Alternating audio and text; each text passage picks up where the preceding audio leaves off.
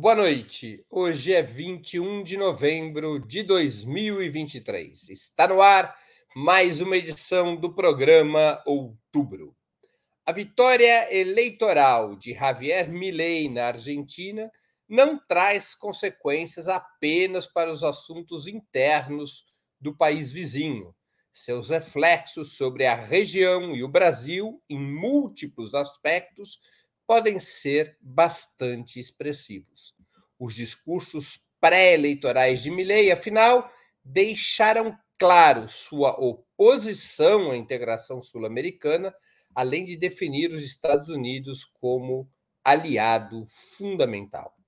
Para além dos efeitos práticos, sua vitória também representa um novo impulso para a extrema-direita continental.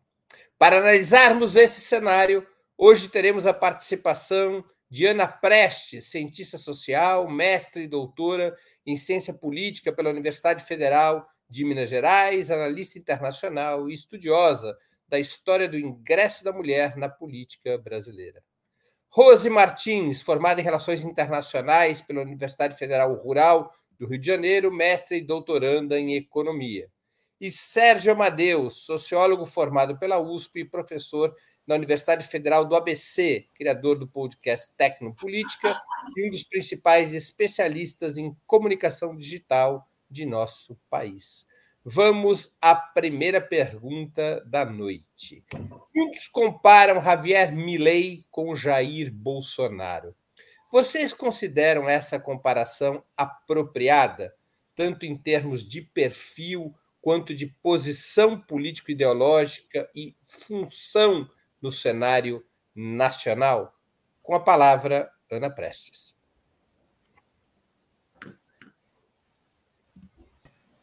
Boa noite. Boa noite, Breno. Boa noite, Serginho. Tava com saudade do Serginho.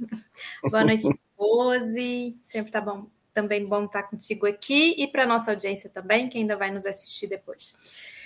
Bom, essa é uma pergunta, é uma questão que a gente já conversava sobre isso antes, lá atrás, né? Quando o Milley surgiu como candidato, acho que aqui até no, no algum outubro desse a gente conversou sobre isso.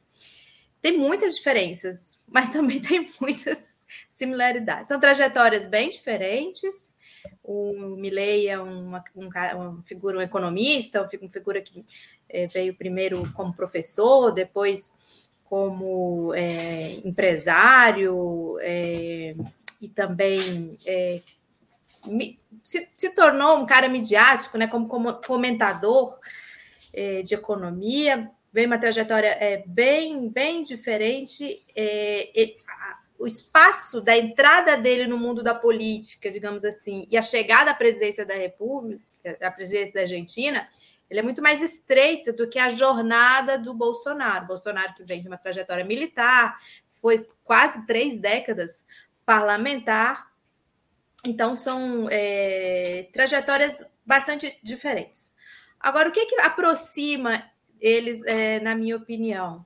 Talvez o contexto que a gente está vivendo, que a gente está vivendo na América Latina, no mundo de uma forma geral, em geral, de uma reascensão da extrema direita, os dois acabaram sendo protagonistas desse campo. É, curioso que até a, a presença parlamentar dos partidos que os abrigaram são semelhantes. O, o partido que abrigou Bolsonaro como candidato a presidente tinha um deputado no início de 2018, e o partido que abrigou é, o, o Milley é, é, para ser candidato eles tinham três eh, parlamentares, três congressistas, não tinha ninguém no Senado. Fora que eles têm muitos amigos em comum, eles têm amigos em comum, Trump, Netanyahu, todo esse clube eh, da extrema eh, direita mundial e uma narrativa liberal na economia também que, que os aproxima bastante. Cada um com as suas também excentricidades. Agora, se eles também não tivessem semelhanças, não estariam tão felizes agora poderem compartilhar essa vitória. Né? Os bolsonaristas estão considerando como uma vitória deles também, essa, essa, essa comunicação que eles tiveram aos risos com o Eduardo Bolsonaro, o Bolsonaro Milley, já programando a ida para a Argentina para posse. Isso demonstra que eles fazem parte de um campo uh, político, ideológico, que extrapola a América Latina e, do, e, na, e no qual eles compartilham valores, ideias e projetos. Rose Martins com a palavra. Boa noite, Breno, Serginho, Ana, boa noite ao público do Ópera. Muito bom estar aqui com vocês mais uma vez. Eu tenho grande concordância com o que a Ana trouxe. Acho que o pano de fundo e o movimento que eles representam é o mesmo, né? Da extrema-direita, uh, capitaneada sobretudo por Netanyahu e Donald Trump é, e que aqui na nossa região, como a Ana mesmo disse, Bolsonaro e Milley têm sido os grandes protagonistas. Também uh, pela dimensão dos países, como a política desses dois países se articulam, me chamam mais atenção. Mas a gente tem outras figuras na região, mas eles, sem dúvidas, têm maior destaque. É, eles têm algumas diferenças que eu acho que são laterais. É, e o Milley, acho que nesse sentido, o Milley é muito pior do que o Bolsonaro do que ele se propõe a fazer, ele é muito pior. Uh, defendem as mesmas pautas, uh, uma economia liberalizada, no caso da Argentina e do Milei é muito pior o que ele propõe, muito pior do que o Bolsonaro. É, é, defendem o armamento da população, né? O Eduardo Bolsonaro, inclusive, teve lá na Argentina e falou disso ao vivo, foi cortado também ao vivo num, num canal de televisão. É, tem esse discurso, acho que o discurso mais importante deles para a gente tentar captar e entender é da economia, né, os estragos que eles podem fazer da economia. O, o Milley já falou que quer privatizar a estatal de petróleo deles, que quer interromper atividades da estatal de comunicação. É, mas eu acho que me parece que, dados os contextos, o Milley é muito mais radical e talvez tenha mais êxito em levar adiante o que ele se propõe lamentavelmente, para os argentinos. Mas, ao fim e ao cabo, acho que sim, eles, uh, dadas as devidas diferenças, eles são duas peças de um movimento mais amplo, internacional, orquestrado uh, da extrema-direita. E volto a frisar aqui que é em grande parte capitaneado pelo Benjamin Netanyahu e pelo Donald Trump. Né? São é, reflexos e representantes desse tipo de política. E eu acho que as diferenças, né, apesar das diferenças pessoais, de trajetória, que a Ana já trouxe aqui, eu acho que essas diferenças são mais laterais. Eu acho que a gente precisa olhar para esses dois quadros e entender o que eles pensam uh, dos direitos sociais, da economia e também, claro, uh, da nossa integração regional, da, da condução das relações internacionais para onde deve ser uh, o ponto central das relações internacionais desses dois países, qual uh, bloco de poder deve ser beneficiado a, ou ao qual eles devem se juntar. Né? E, claro, nos, em ambos está mais, mais que evidente para a gente. O Milley já falou que vai a Israel, vai aos Estados Unidos, como suas primeiras visitas, o que Bolsonaro também fez. É, é esse, é esse bloco de poder aí que eles querem beneficiar é, em seus governos. Foi o que o Bolsonaro tentou fazer e que eu acho que o Milley vai tentar fazer. Em vez de visitar o Papa, que é argentino, o Milley vai visitar o Rabino em Tel Aviv. Veja que desprestígio para o Papa Francisco. Sérgio Amadeu com a palavra. Boa noite, Ana, Rose, Breno, a todas e todos que estão aí nessa, nessa jornada. É, bom, eu eu acho assim, o que nós estamos vendo é uma articulação é, muito forte é, das classes dominantes é, que romperam com a democracia e que querem destravar um novo processo de reprodução do capital em larga escala. E a principal, os principais articuladores disso começaram ainda na primeira década do, do, do desse, desse, século, nos Estados Unidos, e é, o Trump ele passou a ser um líder político disso, mas ele não era e não é o principal articulador. O Milley é diferente do Bolsonaro. O Milley ele tem uma formação é, que o Bolsonaro não tem. Por outro lado, o Milley, ele, ele nos últimos tempos, para ele galgar postos políticos, ele se ele, é, ele assumiu um papel, um, um, um, personagem que eu não sei se ele consegue se liberar desse personagem. É um personagem é, bastante louco, é um personagem que coloca uma mulher para ser ministra da Economia que diz que vai romper imediatamente com a China e com o Brasil, que são os dois maiores parceiros comerciais da Argentina. Quer dizer, é, é uma coisa completamente é, irresponsável do ponto de vista político, mas, por outro lado, isso já faz parte da onda de extrema-direita no mundo, que o Bolsonaro participou, que o Bolsonaro também fazia declarações absurdas, e eu acho que o que nós vamos, é, o que a gente está sentindo é que a esquerda é, não conseguiu encontrar é, um caminho político de enfrentamento dessa extrema-direita que é, é, não resolve simplesmente ter um caminho político, tem que ter uma proposta econômica para os seus países, coisas que a gente não tem, a Argentina também não tinha.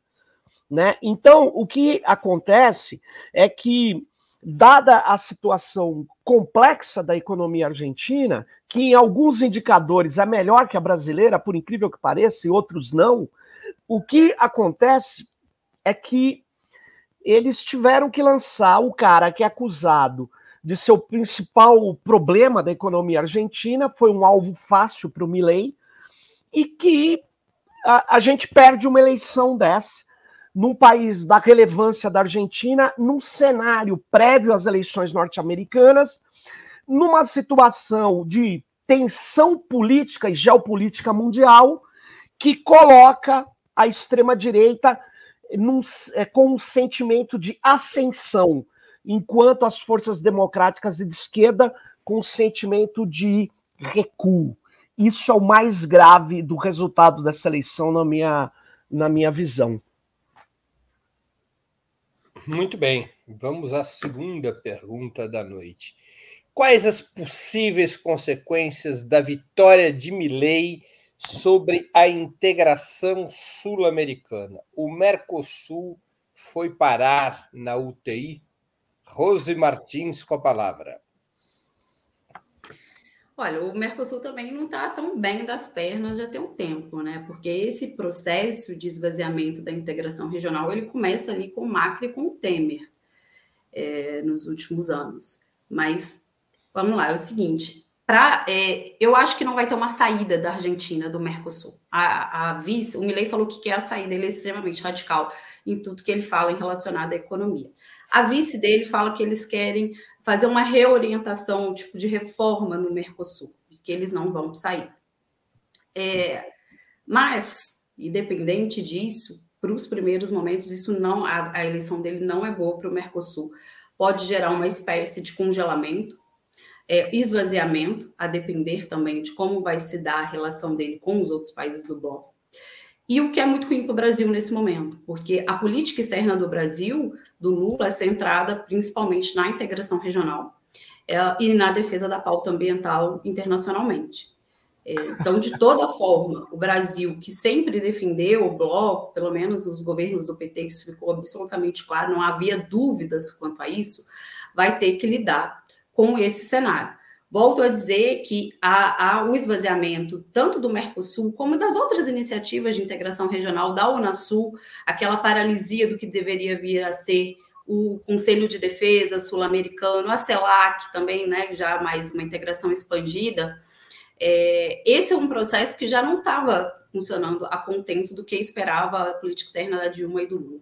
É, o Temer chega ao poder no Brasil depois do golpe e o Aloísio Nunes articula uh, pessoalmente para uh, esvaziar o Unasul e para fazer a paralisia dentro do possível. Ele fez isso de forma pessoal dentro do possível do Mercosul. É, com a chegada do Milley, sem dúvidas que o quadro fica ainda mais complexo, porque ele já deixou claro, né? O caminho institucional da política argentina, se ele vai ter maioria no Congresso para fazer a retirada, isso é outro ponto. Mas, obviamente, que ele não vai facilitar a integração regional nem do Mercosul, nem da Unasul, é, que, inclusive, em maio, né, o Lula fez aquele encontro aqui no Brasil com vários presidentes para levantar a bandeira do Unasul, que era preciso né, reerguer a Unasul. Obviamente que ele vai agir é, para o esvaziamento dessas, dessas é, iniciativas, e do Mercosul ele já deixou absolutamente claro, né, que ele falou que o, Mer o Mercosul é uma espécie de aberração comercial, é um atraso. E a vice dele já foi mais moderada e falou que precisa reorientar as políticas do bloco, porque as políticas não são liberais o suficientes.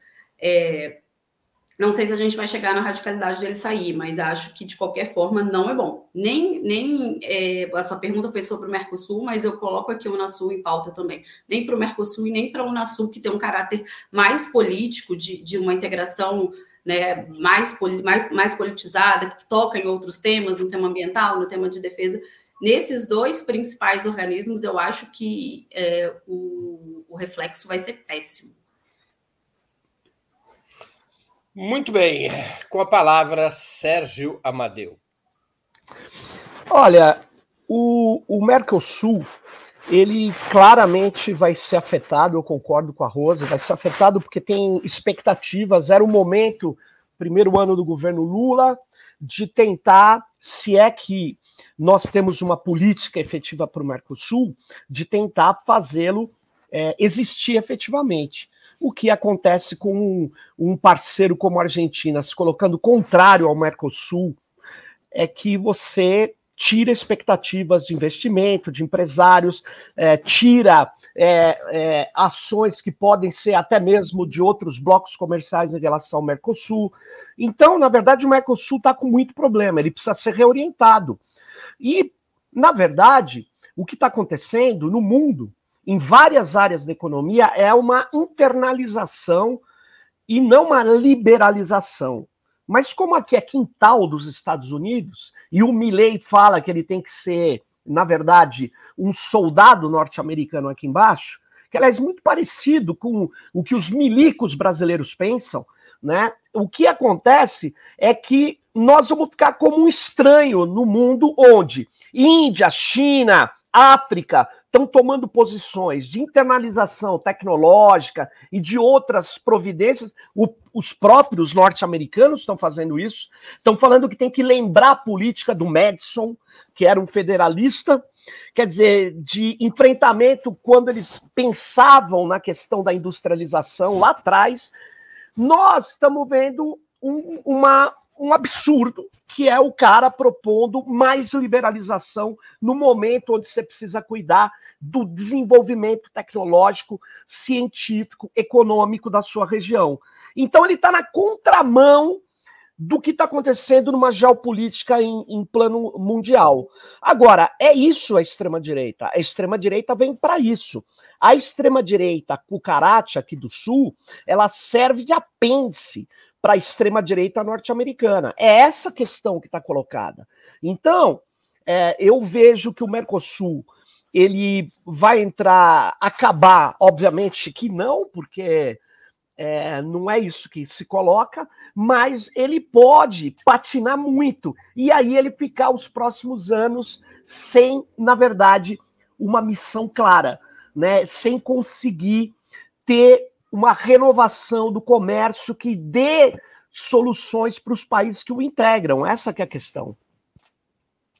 Muito bem, Ana Prestes com a palavra. Impressionante todas as intervenções dentro do reloginho. Nós estamos treinados, treinadas. Pavlov. Pavlov. Olha, é um desastre, eu acho, para a integração sul-americana, gente, Milei, né? Então concordo aí com Rose e Serginho. O Mercosul, ele já vive uma crise, principalmente com depois que aconteceu o golpe aqui no Brasil, é, aquele episódio com a Venezuela, depois o Lacai Pool, né, que é um militante contra o Mercosul, já fez de tudo para para que para estagnar mesmo o bloco. Então hoje eles são 3 a 1 praticamente, né? Vai ser Uruguai, Paraguai, Argentina, é, com uma visão, é, mesmo que o Mercosul continue existindo, é uma visão muito diferente do que o Brasil, do presidente Lula, é, imaginou para uma, para uma retomada do Mercosul. E para o resto, para uma, uma integração sul-americana, pior ainda, né? Uma tentativa de a gente de reativar a Unasul Vamos lembrar que a sede da Unasul, em Quito, e lá no, na metade do mundo, você, na, na, entrada da sede, a estátua era do Kirchner. É, simplesmente. Inclusive, quando trouxeram as coisas lá, lá do, da sede, a sede lindíssima, eu tive a oportunidade de estar lá na, na inauguração, inclusive. Um grande desperdício daquela sede não ter sido aproveitada uma, um dos, uma, uma das imagens que ficou deles erguendo aquela estátua do Kirchner, e aí parece que as coisas estão todas na Argentina hoje, na Casa da América Latina, é, lá na Argentina. Então a Unasul tem a cara do kirchnerismo, né? tem a cara do Kirchner, da, da, é, de uma concepção de integração sul-americana costurada por Lula, Chaves, é, Kirchner, Evo, Correa. Então é tudo que o, que o Milley é avesso, né? Tudo que ele é contra. É, mesma coisa para a CELAC, ou seja, todos os mecanismos de integração é, eles vão jogar contra e a Argentina é um país importante, é um país de grandes. É, grande, é um país economicamente importante, um país é, muito importante aqui na América do Sul. E isso eu concordo muito com o Serginho, que vai na contramão da dinâmica mundial e é muito ruim para a América Latina, porque muito enfraquece a, a, integração latino-americana e sul-americana em um momento de grandes disputas na geopolítica mundial e que a gente precisava estar forte, né? Para não ficar vulnerável, para não ficar refém também é, da, da dinâmica do jogo da geopolítica, essa disputa é, é, é, comercial, Estados Unidos, China e tudo mais. Então, é uma tragédia. Muito bem, vamos à terceira pergunta da noite. Com a vitória de Milley, pode-se prognosticar o fim da segunda onda progressista na América Latina, que se iniciou com o triunfo de López Obrador no México em 2018 e o de Alberto Fernandes na Argentina em 2019. Essa segunda onda, onda será conhecida como uma onda curta, com a palavra Sérgio Amadeu da Silveira. É, olha, Breno, boa pergunta, viu? Eu, eu não sei se se a gente pode falar que aquela onda foi uma onda. É, sei lá, se isso foi uma onda mesmo. Eu sei que tiveram várias vitórias, teve a vitória na Colômbia, depois no Chile e tal, o Brasil recuperou, mas eu vou dizer uma coisa: é, em todos esses lugares, nós tivemos é, uma derrota da direita, como por exemplo no Chile, uma derrota, mas não é uma derrota política cachapante. Eles é, eles estão, na verdade, uh, se fortalecendo como bloco político em cada país, na região, e, e eles são, na verdade, é, é, é forças políticas completamente é, é, contrárias a direitos sociais, à organização social. É, eles travam uma luta ideológica baseada em valores, não só na política. Eles têm estruturas que vão contaminando jovens, vão contaminando, na verdade, é, com ideias absurdas aí, segmentos importantes da população pauperizada. E no Brasil em especial, eles têm os evangélicos. Não adianta falar, ah, os evangélicos, temos lá três pastores de esquerda. Não, os evangélicos, eu diria que a principal teologia deles hoje é a teologia neoliberal monetária, que você entrega a Deus o dinheiro e você tem que então fazer de tudo para obter o dinheiro. É um negócio baseado no individualismo, é baseado é, em crenças liberais, neoliberais. Então, o que está acontecendo é que, sim, eu acho que nós estamos numa situação muito complicada e insisto nessa minha, minha percepção que é, ela precisa, carece de uma pesquisa de opinião consistente, quantitativa, grande nessa região, mas a minha impressão é que nós estamos num recuo, nós não estamos num avanço, nós não estamos projetando coisas positivas, nós não estamos projetando uma política é, além de termos genéricos, vamos integrar a região. Não, mas peraí, vamos integrar em que bases? Para fazer o quê? Para com que estratégia? Como que nós vamos afastar o grande irmão do norte para que a gente possa ter autonomia? O que, que nós vamos fazer do ponto de vista econômico para retomar a luta das classes pauperizadas? Não estamos falando isso. Então, sim, eu acho que se encerra, se é que foi uma onda né? Sim, tivemos vitórias, mas vitórias apertadas. É isso que eu avalio. Muito bem, com a palavra com a palavra Ana Prestes. É interessante que a, a primeira onda, ou o primeiro ciclo, digamos assim, o, ou o ciclo do final dos anos 90 e primeira parte aí dos anos 2000, é, um, um, dos marcos de encerramento dela é justamente a vitória do Macri na Argentina em 2015. Porque você já tinha tido o golpe em Honduras, 2009, você tinha tido o golpe sobre o Lugo no Paraguai, mas assim, a grande é, retrocesso se deu no marco ali de 2015, tanto é que a gente usa isso um pouco como um, um, um marco de referência, e foi com a mudança na Argentina. E desde lá, e aí teve golpe na presidência Dilma, no Brasil, teve golpe na Bolívia, Evo, várias derrotas também, por aí. É, na América Latina, derrota no traição no Equador, derrota em El Salvador, muitos processos. É, até chegar na derrota no Uruguai também. E, e eu concordo com o Serginho que essa, essa segunda onda, ela está sofrida, é difícil.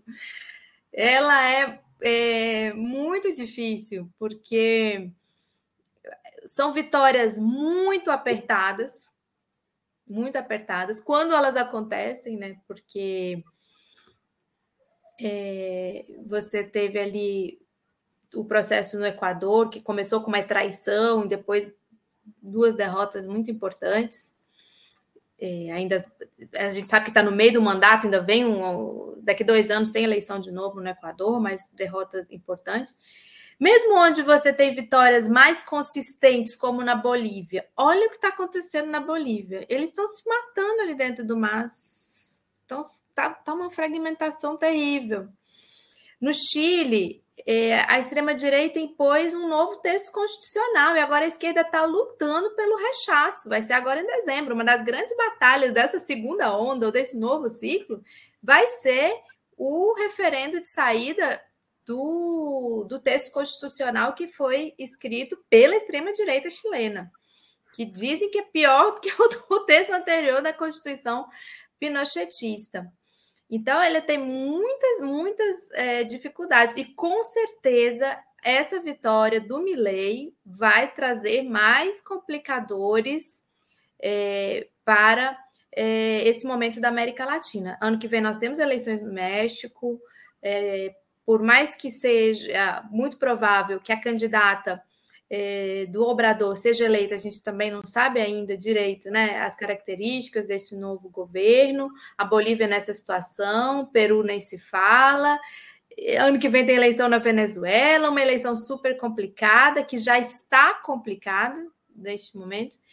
Então, não é um momento fácil para as forças progressistas na América Latina. Infelizmente, a vitória do Milei joga a favor de uma retomada de uma onda, né, uma retomada neoliberal mesmo. Rose Martins com a palavra. Olha, eu não tenho nem muito ao, ao que acrescentar o que, a, que, o Serginho e que a Ana já trouxeram, eu concordo bastante, principalmente com a, com a fala inicial do Serginho, que ele duvida se isso foi de 2018 para cá, acho que a gente tem menos tempo também para analisar, né? É um período de, curto, de tempo mais curto, mas se isso foi realmente uma onda. Né? Eu acho que eu, eu, eu não gosto nem de usar essa expressão, não me pareceu uma onda. Né? Eu, de cinco anos para cá, apesar das vitórias, eu acho que o processo está mais disperso daquele lá do início do, do século do que o, o mais disperso e os governos enfrentando mais dificuldades. A Ana trouxe aqui vários exemplos, do Chile, eu acho que é um dos mais dramáticos, né? Porque foi uma vitória e que muito rapidamente se converteu numa derrota. Né? Parece que o governo do Chile, a cada dia, parece um governo mais derrotado. É, na Bolívia, apesar de uma certa estabilidade e de, um, de ter saído uh, daquela situação também muito dramática do golpe, é, a gente está vendo um, uma situação bastante complexa com esse racha no MAS. É, o Equador, a gente teve eleições esse ano, né? A, a candidata do Rafael Correa chegou uh, no segundo turno, mas também perdeu fôlego na reta final e não foi eleita. É, apesar também de um ativismo muito forte do Rafael Correa, pra, ele nem está no, no, Equador, né? Está no exílio, se não me engano, na Bélgica, mas com um ativismo muito forte para tentar uh, eleger é, na Argentina, esse último resultado, e as vitórias também, mesmo as vitórias, a gente precisa discutir sobre qual é a qualidade dessas vitórias. Né? No Brasil, por exemplo, né, o Lula volta, né, depois do período catastrófico do Bolsonaro, uh, mas esse tem sido também um ano difícil. Né? Essa, a estratégia da frente, da frente ampla tem mostrado suas limitações, até que ponto essa foi uma vitória mesmo. Né? É, claro que a gente não estou aqui falando que o governo não fez nada, nem nada disso, mas a gente está vendo uma dificuldade também, inclusive nas relações exteriores nos últimos tempos.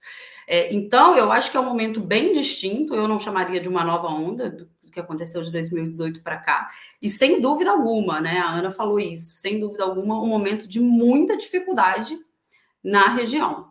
É, eu acho que a, essa eleição na Argentina ela é muito forte para a gente entender essas dificuldades, porque a Argentina é a segunda maior economia, um país de peso político muito importante, com um papel muito é, importante nos processos de integração regional, e o que significa um governo uh, pior, que se pretende ser pior do que o Bolsonaro.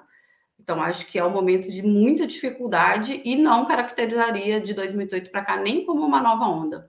Se foi, é uma onda prematura.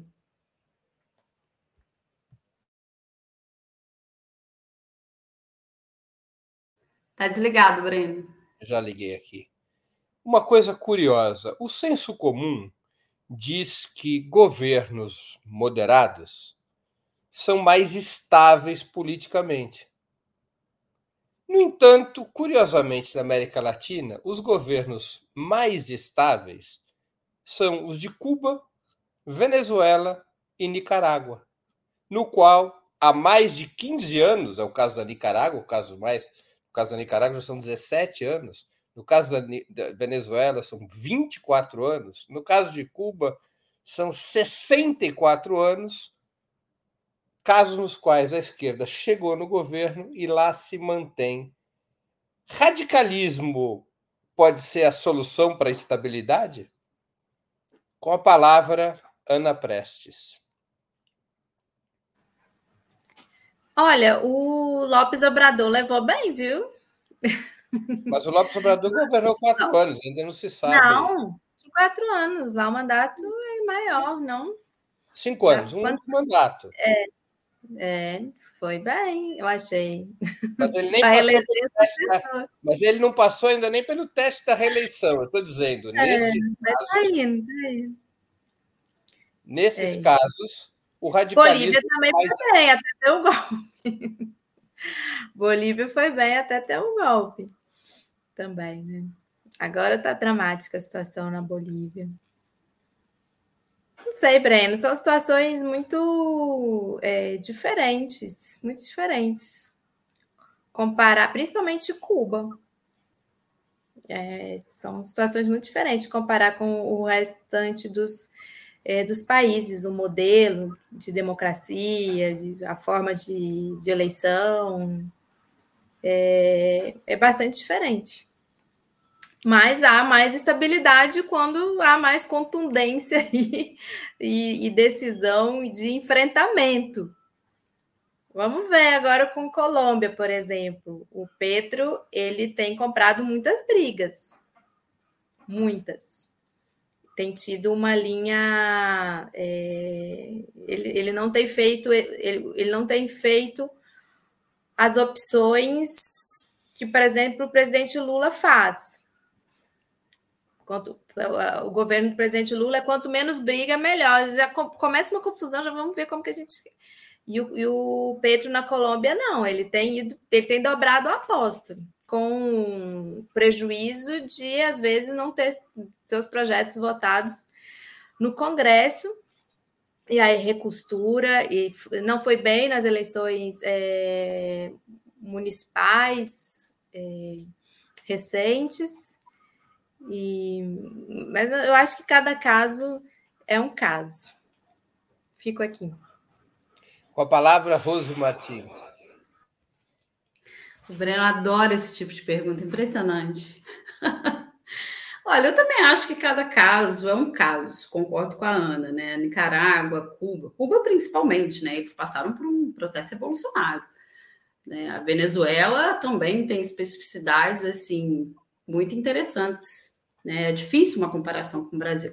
Eu acho que o ponto, assim, que, que a gente pode pensar nesse momento é que a estratégia moderada não tem dado certo no Brasil. Né? Então, pro, essa, essa estratégia de, de não demarcar o discurso, de não deixar claro as diferenças uh, do tipo de política, do que se defende nas pautas sociais, nas pautas econômicas e até nas de costumes mesmo, é, de não fazer o enfrentamento com a mídia, de não fazer uma comunicação mais incisiva, é, de não, ou seja, de não se mostrar radical, para usar essa palavra que você colocou na sua pergunta, de não se mostrar radical em relação ao projeto e ao projeto que foi eleito nas urnas, eu acho que essa estratégia não tem dado certo. Saiu uma pesquisa hoje, né, em relação à popularidade do governo, que não traz boas notícias. É, então, eu acho que é difícil comparar, eu acho que são processos políticos distintos, é, contextos em que houve uma mudança política também muito distintos, né, viradas políticas na, na, Venezuela, na, em Cuba, sobretudo, mas também na Nicarágua, comparar com o Brasil ou com o Brasil de agora é difícil. Mas eu acho que também não, não tem como é, não trazer esse debate e não discutir essa questão da radicalidade do discurso. Eu acho que a gente tem que trazer isso da comunicação, do discurso político, do, da, da, do discurso dos principais dirigentes de esquerda. Eu acho que esse discurso morno não tem dado certo. E se a gente pegar um exemplo que eu acho que é mais parecido que a Ana já falou, que é do Petro na Colômbia, é, ele tem conseguido, por exemplo, faz, avançar com a reforma da saúde. Né? Outro dia ele postou lá no Twitter um avanço que teve no Congresso em relação, ele pretende reformar a saúde é, o sistema de saúde para fazer algo pelo menos um pouco parecido com o que a gente tem aqui. É, e o povo foi para as ruas, né? O Petro fez vários discursos, tem uns discursos muito interessantes. Ele tem uma posição totalmente frontal em relação a Israel, né? Não falou baixo, não não não usou meias palavras para chamar o Estado de Israel de genocida, de racista, de colonial. Então, é um discurso mais, uh, mais claro do ponto de vista do que se defende como política e do, uh, do projeto que venceu nas urnas. Eu acho que o discurso moderado, tirando em consideração essas comparações, eu acho que o discurso moderado não tem mostrado resultados muito bons. Aqui eu usei o exemplo do Brasil, mas o programa é sobre a Argentina. Veja o que aconteceu na Argentina. Eles chegaram ao ponto de ter que colocar o ministro da Fazenda de um país com inflação anual de 150% para ser candidato. Obviamente, tomou uma lavada, como a gente fala aqui em Minas, foi de balaiada, né? Mais, eu acho que foi aí 11 pontos de diferença. Então, esse discurso, para além das comparações, esse, esse, essa estratégia parece no, no, no curto prazo que não está trazendo resultados. Não trouxe Sérgio, opa, desculpa. Sérgio Amadeu da Silveira. Está sem microfone, Serginho. Opa, Breno, se eu entendi bem sua pergunta, eu vou direto, tentar ir direto ao ponto. não vejo possibilidade de implantar uma ditadura do proletariado, no sentido leninista da palavra, no Brasil. Até porque, para fazer isso, você precisaria hoje enfrentar determinadas condições militares, além de políticas. Né? E eu temo que a Revolução Russa ela foi, na verdade, consolidada pelos sovietes de soldados. Na minha opinião, isso requer uma análise histórica. Eu não sou estudioso da Revolução Russa. O Breno, inclusive, sabe o que eu estudei foi no movimento estudantil. A gente lia muito, fazia. Mas eu não posso dizer que eu sou entendido efetivamente dos processos. Mas a minha impressão sempre foi essa. Os operários eram muito pequenos, circunscritos em algumas cidades. O Gramsci, inclusive, chamava falava que a própria Itália seria muito difícil fazer aquela coisa, e eu trago para o Brasil. Eu acho que nós precisamos encontrar um caminho da radicalidade, de construção da radicalidade, que não necessariamente ele tenha que passar por uma guerra, porque a gente, se fosse isso, eu queria saber onde estão as nossas células. porque não é simples fazer isso você tem que ter uma preparação de dispositivos. Agora, também não dá para aceitar a esquerda no colo do neoliberalismo. Complicado isso. Olha só que loucura. Eu sei que a situação é complicada, mas você pega o Arthur Lira.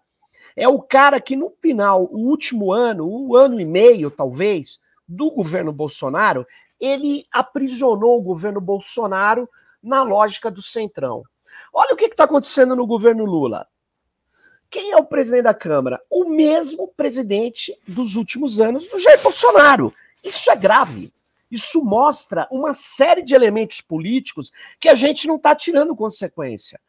E, na verdade, a gente não está preparando um outro caminho. Por quê? Porque para preparar um outro caminho político é preciso partido. Aí eu não vejo outra saída. E o partido, quem seria esse partido? O Partido dos Trabalhadores? O Partido dos Trabalhadores é uma máquina eleitoral hoje potente, mas eleitoral. Uma máquina de disputa que não vai além hoje do voto. Né? É, aí você fala, mas por que você está defendendo alguma violência? Não, eu estou defendendo luta ideológica, estou defendendo comunidade, outras possibilidades de criação de é, aparatos socialistas, de defesa de uma outra sociedade é possível. Nós não temos esses aparatos. E se você falar isso no PT, fica parecendo piada. As pessoas olham para você e falam: ih, olha o radical, olha o cara lá que tal. Então fica difícil. A, gente até pensar, se é que eu entendi a sua pergunta, é uma pergunta assim. Eu acho que não é só discurso, é a estratégia neoliberal. Tá bom, não foi neoliberal, a estratégia moderada é uma estratégia fracassada. É uma estratégia fracassada, sob todos os aspectos. Entende? Talvez dê certo no interior de São Paulo, né? mas para dirigir o Brasil não vai funcionar. Então, eu passei do tempo, desculpa. É isso aí. Vamos então a mais uma pergunta que tem continuidade com essa discussão. Quais há lições políticas que a esquerda brasileira deveria extrair da vitória de Milley na Argentina? Com a palavra, Rose Martins. Acho que a primeira é acordar um pouco uh, para olhar para a sobrevivência da extrema-direita no Brasil. Né? O Bolsonaro foi, eleito, foi derrotado eleitoralmente. Né? Isso não quer dizer que as suas ideias e nem seu grupo político sumiu, desapareceu. Eu acho que essa é uma questão principal. Eles estão aí.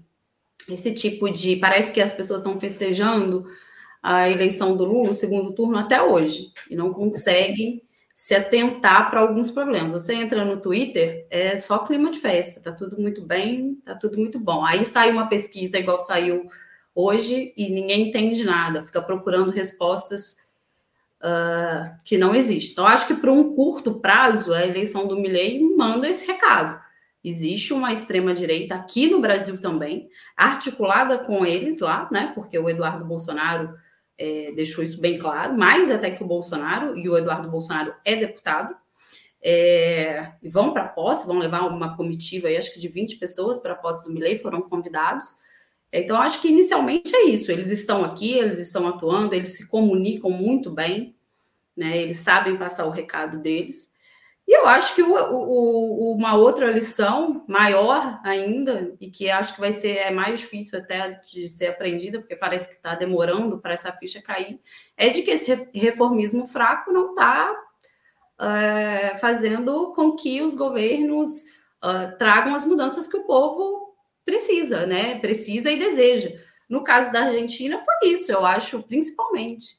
Né? Eles, eu até acho que a gente olhar para o resultado da, da Argentina é muito paradoxal, porque primeiro foi uma uma vantagem muito grande do Milley. Mas quando você vai olhar o candidato do governo, aí também ele teve muitos votos, dado a situação econômica da Argentina, desindustrialização, a inflação altíssima, né, a reprovação do governo, ele ainda teve muitos votos, talvez por, pelo medo de, de, uma, de uma esquerda mais resiliente do que vai ser a tragédia Pô, do. Mas, mas, a Argentina ganhou a Copa do Mundo, né? é, mas é, foi uma, uma boa vitória um ano atrás, mais ou menos, né? Mas agora a derrota eu acho que é pior. Eu acho que essa derrota pode ser pior a julgar por quanto tempo vai durar. Mas eu acho que é isso. Eu acho que é primeiro entender que a extrema-direita é, aqui no Brasil também está viva e que o, governo precisa dar os resultados. E que resultados e comunicação moderados não vai surtir os efeitos uh, para mudanças de longo prazo e essas alianças também. No caso do Brasil, mais especificamente, o Serginho falou disso na, na pergunta anterior. As alianças, a insistência numa, em alianças é, e nessa e nas frentes amplas, de achar que a frente ampla, frente ampla para tudo, vai resolver a situação, é, vai fazer o governo dar um, um respiro de alívio, isso não está funcionando. Eu acho que essas são as principais lições. Sérgio Amadeu da Silveira com a palavra. Eu vou pegar o gancho da Rose. O Brasil voltou, pessoal. Nós ficamos falando isso, o Brasil voltou. Tudo bem, pessoal, já sabemos que o Brasil voltou. A questão é o seguinte: o, o, o que está tá faltando é algumas propostas dentro de uma estratégia política. Eu sei que a estratégia política é implantar ou reimplantar a democracia, mas para um partido de esquerda, num país tão desigual, isso é muito pouco. Isso não resolve nada. Entende? Então, é assim. É, eu, eu fico imaginando é, quais vão ser os passos do governo. Mostrar responsabilidade fiscal? É isso? Os passos do governo? O que, que nós vamos fazer é, como um elemento fundamental para pôr em movimento as pessoas pauperizadas, esse mais de é, quase a metade da população brasileira que passa uma situação muito, de, muito complicada de pauperização. Como que, que nós temos para mobilizar, para juntar esses caras em função de aprovação de medidas que o governo poderia fazer? As medidas que a gente está fazendo são medidas que não empolgam mais, elas foram até assumidas pelo Bolsonaro, principalmente as ideias de bolsas. Eu quero saber quais são as políticas que a gente vai, vai apresentar. Então, a gente não está construindo um aparato né, que possa mobilizar e está voltando. Eu, tava, eu não vi a pesquisa detalhada que saiu hoje, né? Mas as, as, os comentários. novamente, a extrema-direita vem com essa conversa da corrupção que eles praticam e que eles colocam no centro, né? E fica lá jogando essa esses temas que são extremamente é, é, ninguém é contra, todo mundo é, na verdade, é, é ser contra a corrupção, mobilizar é, da esquerda à direita, mas o que, que isso traz para o país? A gente não consegue romper esse tipo de discurso absurdo e não consegue colocar, na verdade, o problema da desigualdade social, econômica e a mobilização por um novo tipo de relação de trabalho que recupere direitos ou que tragam novos direitos. Não, A gente não está colocando essas posições. Por isso que eu vejo um governo nosso, ele, ele precisa aprender com a lição da Argentina, mas veja bem, o aparato da extrema-direita ele foi é, minimamente tocado no 8 de janeiro, aquela convescote que eles fizeram, mas eles continuam fortes na rede, articulados nos grupos, nas igrejas, e eles têm eleição municipal pela frente que vai reanimá-los. Então, gente, vamos parar para pensar. O governo, ele não demitiu os bolsonaristas dos cargos chaves. Ele está com um governo com medo, as pessoas falam baixo. Não, falam baixo, porque tem medo de vir uma ordem de cima e boliche. Então, na verdade, o que está acontecendo? O que, que está acontecendo, gente? Por isso que eu falei, o meu sentimento é que a gente está ganhou, mas a gente está recuado. Quer dizer, a gente precisa estar tá avançado. A gente precisa avançar, ter perspectiva. Sem perspectiva, a gente não vai mobilizar as nossas forças. E é isso.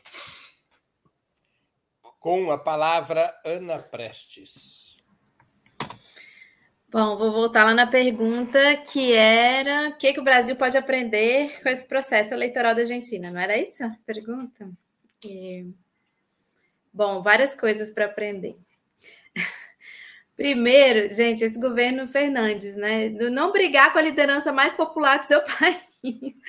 Acho que aqui a gente não corre muito esse risco, porque aqui o Lula é a liderança mais popular, mas o desentendimento da, do, do Fernandes e da Cristina Kirchner tem, na minha opinião, tem muita, muita, tem parte importante aí da resposta da, da situação que eles chegaram. Depois, em caso de crise econômica, não coloque o seu ministro da Economia como candidato, por favor. Esse foi um erro, assim, realmente é, impressionante. É isso que é autoestima, né? Isso é realmente, vamos lá, vamos enfrentar e ele ainda tentou é, se diferenciar. Mas eu admito que eu, inclusive, o Breno estava aqui em Brasília semana passada, a gente se encontrou no almoço e eu, e eu apostei, eu falei, não, vai dar, vai dar massa, vai dar por pouco, mas vai dar. E foi uma diferença muito grande. O Breno falou que não, o Breno falou que ia, ia dar milei. É, outra coisa que me impressionou bastante, vou pedir para a Aurora colocar a imagem de, de, que saiu no, no El País, a, a, a apuração do Atlas, né? Da, gente, eu achei impressionante, quase 70% dos jovens, 16 a 24, foram de Milley. Impressionante. Então, esse é outro aprendizado. Ficar de olho na juventude, dialogar com a juventude esse fenômeno da juventude também foi muito importante na Colômbia para um outro aspecto, né? Inclusive, acho que está fazendo quatro, quatro, anos aqui dos levantes né, da juventude colombiana é, de 2019. Mulheres e juventude, porque ali o perfil também do eleitorado do lei é masculino, jovem é, e masculino. Tem, tem, tem, uma taxa de. É, uma parte das mulheres tinha mais indecisas mulheres do que indecisos homens ou indefinidos. É... Então, olho na juventude e, e nas mulheres. E, e, também o seguinte: não adianta não colocar o. Não, não, não adianta só cuidar da economia de uma forma fiscalista, né? Também querendo é, mostrar o serviço, porque aí fica sem propósito também o governo, né? Então, é, é, conseguir manter uma governabilidade, uma possibilidade de avanço para fazer sentido, porque senão perde até o sentido de estar é, no governo para administrar uma política fiscalista. Eu vou a uma última pergunta para respostas rápidas, porque no fundo é uma emenda da pergunta anterior que eu havia feito. É, a vitória de Milley empolga a extrema-direita brasileira e dá ao bolsonarismo um fôlego adicional? A eleição do Milley repercute eleitoralmente em favor do bolsonarismo dentro do Brasil ou isso não tem maior importância? Com a palavra, Rose Martins. Ah, eu acho que mexe com a moral da tropa, né? Dá um alento de que o grupo político deles, né, a, a, aliás, a vertente política deles está viva ainda, acabou de ganhar uma eleição num país vizinho, num parceiro comercial importante, num país que até então tinha um governo uh, mais próximo do, do, do, do, presidente Lula. Então, claro que isso mexe com um, o imaginário deles e, e, serve de propaganda. Agora, eu não sei dizer exatamente uh, e falta um ano né, para as eleições municipais, se isso se traduz em é, algum ganho para as eleições do ano que vem, digamos, ganho eleitoral, assim. É, mas para mim, é indiscutivelmente, pra, mexe com a, com a moral deles e eles vão fazer propaganda em cima disso, né? Eu acho que essa é a principal questão. Eles vão fazer uma propaganda em cima dessa vitória. Só que eu também não sei se isso tem apelo para o povão no Brasil, né? Até que ponto eles podem usar isso como um elemento para dizer que a gente já está vendo a mídia usar, né, em relação às políticas do Fernando Haddad. Então, eu acho que, assim, nesse, nesses meses, agora, eles podem usar de alguma forma e levantar mais a bandeira como propaganda, mas uh, não sei até que tempo esse esse esse auê dura para eles levarem isso como alguma vitória política importante. Mas eu acho que o gás, digamos, ideológico, eu acho que, é, obviamente, tem um impacto, sim, né, na extrema-direita aqui. Com a palavra, Sérgio Amadeu da Silveira. Sem microfone. Sim, sim, eles vão, eles já estão animados. Isso reanima não só o Brasil, reanima a extrema-direita na América do Sul, na América do Norte e no mundo inteiro. Sim, a Argentina é um país importante. Eles têm um cara que contesta o aquecimento global, que é a favor da venda de órgãos, que é sobre um liberalismo tacanho, uma ideia das várias ideias da extrema direita. Ele é contra o aborto, ele é um cara com os valores conservadores absurdos. Ele vai ser sim é, um alento, mais do que isso, ele é um incentivo para a extrema direita no Brasil, na América do Sul, e na América em geral. Ele é sim um cara que vem para falar: olha, nós estamos aí com força. E é, pode, eu concordo com a Rose, talvez não tenha influência, porque a eleição municipal é mais complicada.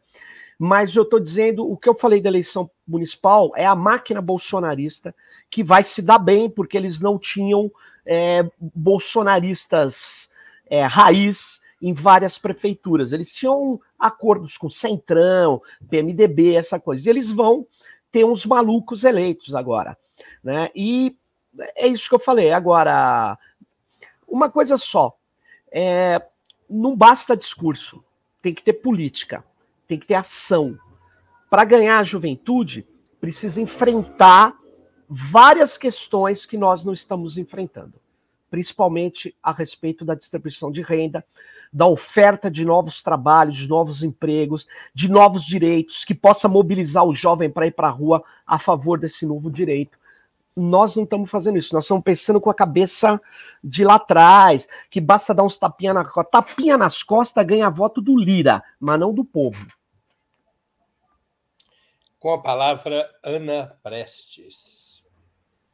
Eu penso que anima, sim. Ah, tá, tá, tá provado aí, tá? Eles estão bem animados, estão bem é, empolgados com a chegada do Milley na, na presidência da Argentina, estão apostando que o Trump vai voltar também à presidência dos Estados Unidos.